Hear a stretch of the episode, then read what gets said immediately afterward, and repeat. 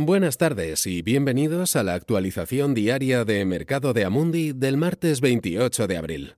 Este podcast está dirigido a clientes profesionales, no es asesoramiento de inversión ni una oferta de compra o venta de valores. Los crecientes temores de que los precios del petróleo en Estados Unidos pudieran volver a entrar en territorio negativo al poder sobrepasarse la capacidad de almacenamiento por la caída de la demanda no pudieron atenuar ayer el optimismo en los mercados mundiales de acciones. El contrato de crudo West Texas Intermediate de junio baja un 20% a los 10,20 dólares por el temor a que el mundo simplemente se llene de petróleo que las aerolíneas y las fábricas no usarán este año debido a la pandemia. El crudo Brent, que no requiere entrega física como el West Texas Intermediate, cayó un 4% hasta los 19,20 dólares, en un día sin datos macroeconómicos significativos, la atención de los mercados se centró en los resultados empresariales sin grandes decepciones en general, y en algunos casos sorpresas positivas para el sector bancario europeo y el sector de los seguros médicos en Estados Unidos.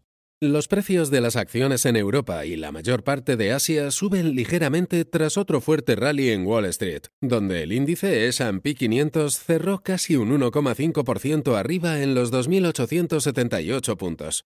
El S&P ha recuperado ya en torno al 56% de su dramática caída de febrero y marzo, cuando perdió un 34% en menos de cinco semanas. En términos de lo que está sucediendo en la economía real, parece que cada vez más compañías están tomando medidas para prepararse para los tiempos difíciles que se avecinan. Los bancos en Europa están ahora siguiendo los pasos de sus homólogos americanos, reservando miles de millones en provisiones para posibles préstamos fallidos, mientras que grandes compañías están recaudando activamente capital en acciones y préstamos para subsistir.